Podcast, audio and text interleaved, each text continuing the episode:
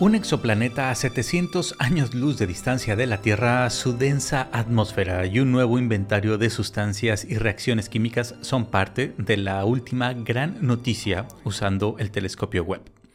Desde su lanzamiento, todos lo recordamos el pasado 25 de diciembre, de 2021, del año pasado.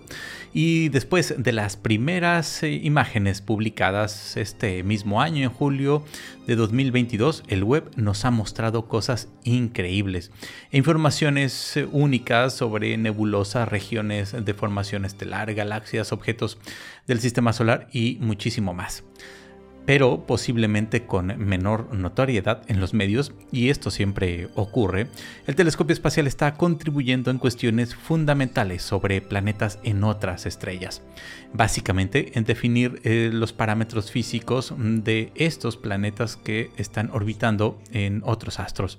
de la gran composición química, de la variada composición química de sus atmósferas y por supuesto el santo grial detectar moléculas que podamos relacionar directamente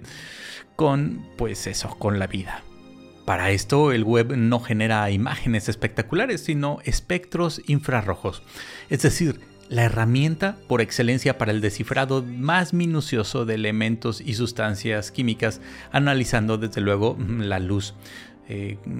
con un método especial, el método de tránsito que lo veremos más adelante. Pero además la información obtenida de las observaciones ha permitido generar modelos químicos, modelos computacionales sobre la formación de las sustancias químicas en los exoplanetas y en particular, como lo veremos el día de hoy, mediante reacciones fotoquímicas. Bien, pues la semana pasada se publicó una serie de cinco artículos en la revista Nature todos centrados en observaciones del planeta WASP-39b, una versión esponjosa de nuestro Saturno que orbita una estrella algo menos masiva que el Sol. En realidad no se vio directamente el exoplaneta, sino que se usó la técnica del tránsito eh, y se pudo analizar la luz, descomponerla y descifrar algunas de las moléculas que hay en su atmósfera. Mi nombre es Vicente Hernández, esto es Las Narices de Tico y hoy en el Cosmos hablaremos sobre los resultados del último retrato molecular y químico que ha hecho el telescopio Webb, en un planeta eh, gaseoso ubicado a unos 700 años luz en dirección de la constelación de Virgo y que constituye los primeros pasos para entender mejor la naturaleza de los exoplanetas y, por qué no, tal vez encontrar señales o trazadores de vida en otros mundos.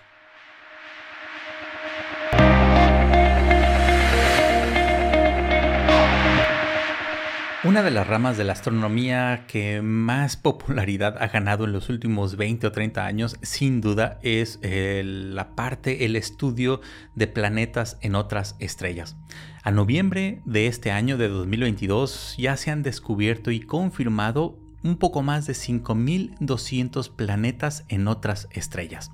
Esto resulta increíble después de que apenas en las últimas dos o tres décadas esta área de investigación pues se ha desarrollado y ha dado pasos pues eh, agigantados, cada vez con mejores instrumentos, con eh, detectores más sensibles, con técnicas cada vez más eh, minuciosas para poder confirmar que en otras estrellas a decenas de años luz o cientos de años luz existen y hay orbitan otros planetas. Bueno, pues el día de hoy les quiero platicar sobre este conjunto de trabajos que fueron publicados en la revista Nature y que están enfocadas en mm, hacer el inventario mm, más detallado posible hasta el momento de la atmósfera de un exoplaneta, específicamente de WASP 39. Eh, solo para tener el contexto de este cuerpo, de este planeta eh, que es bastante mm, grande, digamos, es bastante poco denso,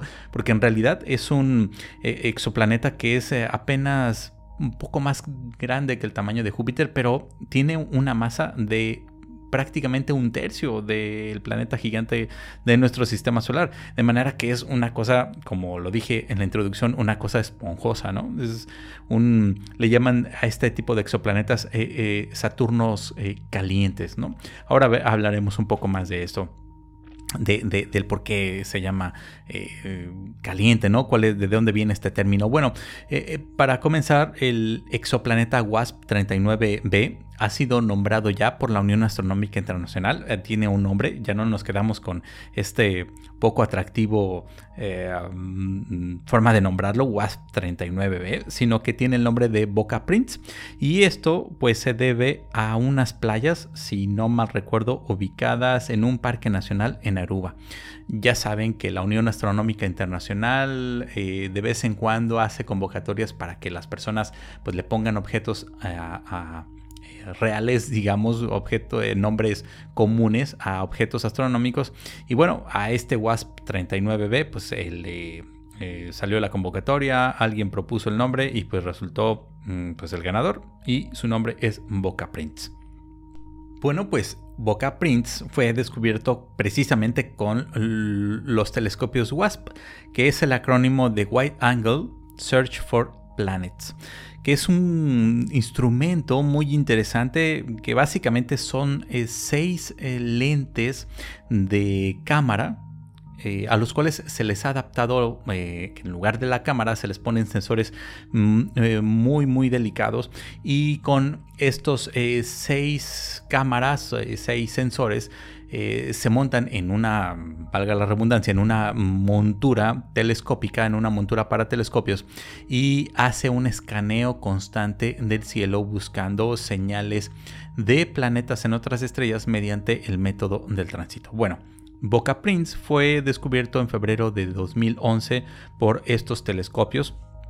y Em, una vez que se encontró, pues eh, con otros telescopios en Tierra y el espacio se hace un seguimiento para confirmar que efectivamente en una estrella hay eh, un exoplaneta. Y en este caso, bueno, lo que se hace es eh, medir el brillo de la estrella de manera constante y detectar pequeños cambios que pueda haber en el brillo. Imaginemos cómo ocurre esto. Bueno, el método de tránsito para detectar planetas, básicamente eh, lo podemos imaginar. Imagínense que ustedes tienen un gran faro o un foco frente a ustedes y de repente un pequeño mosquito o una mosca pasa pues por ahí. Eh, si tenemos una cámara con una sensibilidad, como decíamos, exquisita, podríamos ver cómo cae la cantidad de luz porque está un pequeño objeto interponiéndose pues, entre ese faro, ese foco y el detector. Precisamente esto es lo que ocurre cuando vemos que los planetas pasan enfrente de nosotros, pero que están orbitando otras estrellas.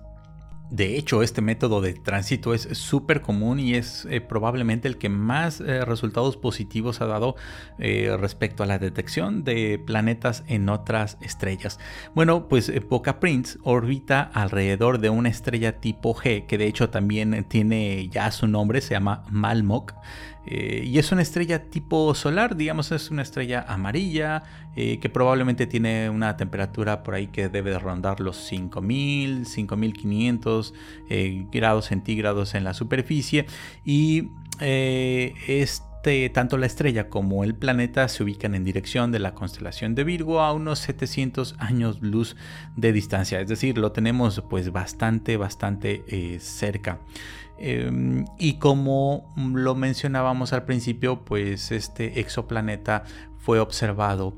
con el telescopio Webb para pues en principio poder eh, detectar, poder encontrar los componentes químicos, las moléculas que hay en la atmósfera. Si continuamos con este ejemplo del tránsito, de cómo se mm, detectan los planetas, imaginemos ahora que parte de la luz de las estrellas que pasan por las atmósferas de estos planetas atraviesan todo ese conjunto de gases, de materiales, llegan hasta nosotros y también podemos verlos en los espectros que es, digamos, eh, el método que le da seguimiento a la confirmación de que ya se ha detectado un planeta en otra estrella. Lo que se hace con los espectros pues es precisamente analizar la luz. Eh, básicamente la luz que nos llega desde eh, la estrella que atraviesa la atmósfera de los planetas y que llega hasta nosotros, la hacemos pasar a través de una mm, rendija, a través de un prisma, la descomponemos en los colores y a través de la técnica de espectrografía, de espectroscopía, podemos analizar esa luz y ver cuáles son los componentes químicos que están en la atmósfera de eh, los planetas. Y en el caso de WASP 39, pues la verdad es que no es un planeta que sea totalmente desconocido, porque ya en 2018 se había detectado tanto con el telescopio eh, Hubble, con el Spitzer, un telescopio infrarrojo, se había detectado que tenía mm, pues eh, vapor de agua. Este tipo de planetas que son tan grandes y son tan gaseosos, digamos, y sabemos que tienen una gran cantidad de materiales gaseosos son muy interesantes porque seguramente sus atmósferas están muy expandidas,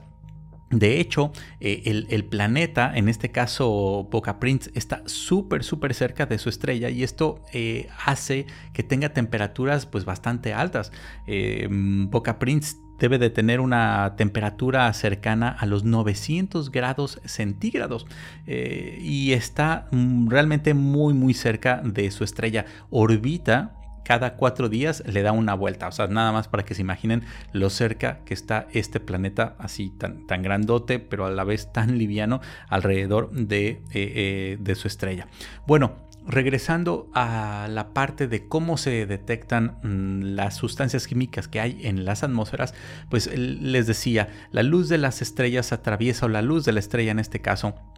de Malmok atraviesa la atmósfera de Boca Print y em, absorben eh, las moléculas ciertas, eh, ciertos fotones, ciertos tipos de luz que nosotros podemos detectar mm, aquí y podemos, si esas moléculas caen en la parte espectral que ven nuestros telescopios o detectan nuestras cámaras, pues podemos ver precisamente la composición química que tienen eh, esas atmósferas. Y les mencionaba que en el 2018 con el telescopio Webb y con Spitzer, este planeta presentó pues claramente señales de que ahí había vapor de agua. De tal manera que eh, WASP 39b o Boca Print se quedó como ahí con, en la lista de los principales planetas a investigar en cuanto el telescopio Webb estuviera funcionando. Y precisamente fue uno de los elegidos para darle seguimiento a todas estas investigaciones que ya se tenían ah, alrededor del de, eh, exoplaneta. Y bueno, eh, en 2022, ustedes lo recordarán cuando se presentaron las primeras imágenes y los primeros datos del telescopio web, recordarán que Boca Prince fue uno de los primeros dentro de este conjunto de imágenes pero en específico no de el exoplaneta, sino la imagen del espectro, es decir, la luz mm, dispersada y detectada a través del telescopio Webb y en el cual se podían ver la firma bastante confiable de vapor de agua o de mm, dióxido de carbono, que fue una noticia pues bastante eh, relevante con las semanas y dándole seguimiento a estas observaciones, pues resulta que eh, a partir de julio de este año, em, tres de los cuatro instrumentos que están a bordo del telescopio web, eh, específicamente el, instrumento NIRCAM, NIRIS y NIRSPEC, em, observaron, siguieron observando el exoplaneta y fueron detectando cada vez más moléculas. Así que después de que en agosto pasado se publicara, como les decía, el... Eh, espectro del exoplaneta mostrando dióxido de carbono, pues esta vez se confirmó que su atmósfera también tiene dióxido de azufre, entre otras sustancias. Esta vez se le detectó eh, incluso sodio, pero mm, los artículos eh, hacen énfasis precisamente en esta molécula, en dióxido de azufre, la cual pues abre un nuevo y emocionante campo en la fotoquímica de exoplanetas. Esto es las moléculas de dióxido de azufre son similares, lo explican en los artículos y en las notas de prensa, son similares, tienen un comportamiento similar al ozono en nuestro planeta a este eh, gas en las capas altas de nuestro de nuestro de la Tierra y que eh, mediante reacciones de fotoquímicas básicamente por la luz que viene en nuestro caso del Sol y en el caso de Boca Prince por la estrella Malmok, pues se producen estas reacciones químicas que van formando eh, esta molécula, el dióxido de azufre, de tal manera que podemos tener certeza de que en el exoplaneta se interactúan la luz, los fotones de alta energía provenientes de su estrella anfitriona. Uno de los aspectos interesantes de estas investigaciones es que la información obtenida permite vislumbrar la historia de formación del exoplaneta, específicamente las proporciones entre las cantidades de carbono a oxígeno y de potasio a oxígeno, pero además también de azufre a hidrógeno indican una historia de formación donde los cuerpos precursores más pequeños, es decir, estos planetesimales, estos eh, apenas eh, montañas pequeñas que orbitando alrededor del disco de formación de la estrella van eh, formando planetas, bueno, pues estos cuerpos precursores más pequeños chocaron entre sí y se fusionaron para crear el actual planeta. La relación carbono-oxígeno en particular, con oxígeno mucho más abundante que el carbono, sugiere que WASP-39b se formó inicialmente mucho más lejos de su estrella que en su actual eh, órbita tan cercana. Dicho de otra manera, Boca Prince ha migrado, al parecer, poco a poco desde las afueras de su sistema planetario hasta casi tocar eh, el Sol, hasta casi tocar a su estrella progenitora. Finalmente, los científicos reportan que el manto de nubes de dióxido de carbono, dióxido de azufre, sulfuros y silicatos no cubre de manera homogénea el planeta. Esto es muy muy interesante sino que lo más probable es que por lo menos en los momentos en el que se hicieron las observaciones con el web, las capas nubosas estaban fragmentadas como uno de esos días medio nublados que nos acompañan al final de la época de lluvias. O sea, esto realmente es eh, fascinante porque estamos eh, observando no solo la composición química de los gases que están en la atmósfera de este exoplaneta, sino que además estamos mm, diciendo algo, estamos eh, en posición de decir si las capas son homogéneas o si están formando nubes. Y en este caso parece que eh, eh, se trata de nubes bien formadas y que dejan espacios, mm, por lo que eh, muestran las investigaciones, para el paso de la luz. es decir, estamos ya incluso pensando en un panorama de un día en este exoplaneta. Esto es fascinante. Todos estos resultados proporcionan una prueba de las técnicas de observación que deberán emplearse en el futuro para comprender mejor las atmósferas exoplanetarias, las atmósferas en otros planetas orbitando otras estrellas. Y desde luego, pues serán un eh, paso muy importante para seguir buscando señales de química compleja en esos otros eh, cuerpos que podrían ser, como lo dijimos al principio, pues producto o no de organismos vivos. Así que pues eh, la semana pasada se publicaron estos artículos eh, muy interesantes y que nos dan una idea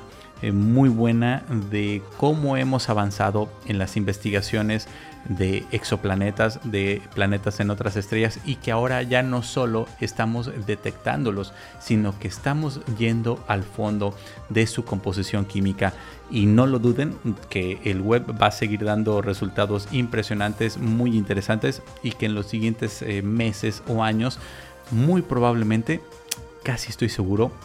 no puedo adivinarlo, no conozco el futuro, pero me da que el telescopio web en un futuro nos va a dar una noticia muy importante sobre estas moléculas que eh, podrían estar trazando, que podrían ser biomarcadores, es decir, que nos den información acerca de que la formación de esas sustancias pues viene de mm, seres eh, vivos o de vida. ya lo veremos. Como siempre, en la descripción les dejo los links a algunas referencias y a la página del blog. Muchas gracias por llegar hasta aquí y nos vemos o nos escuchamos muy pronto.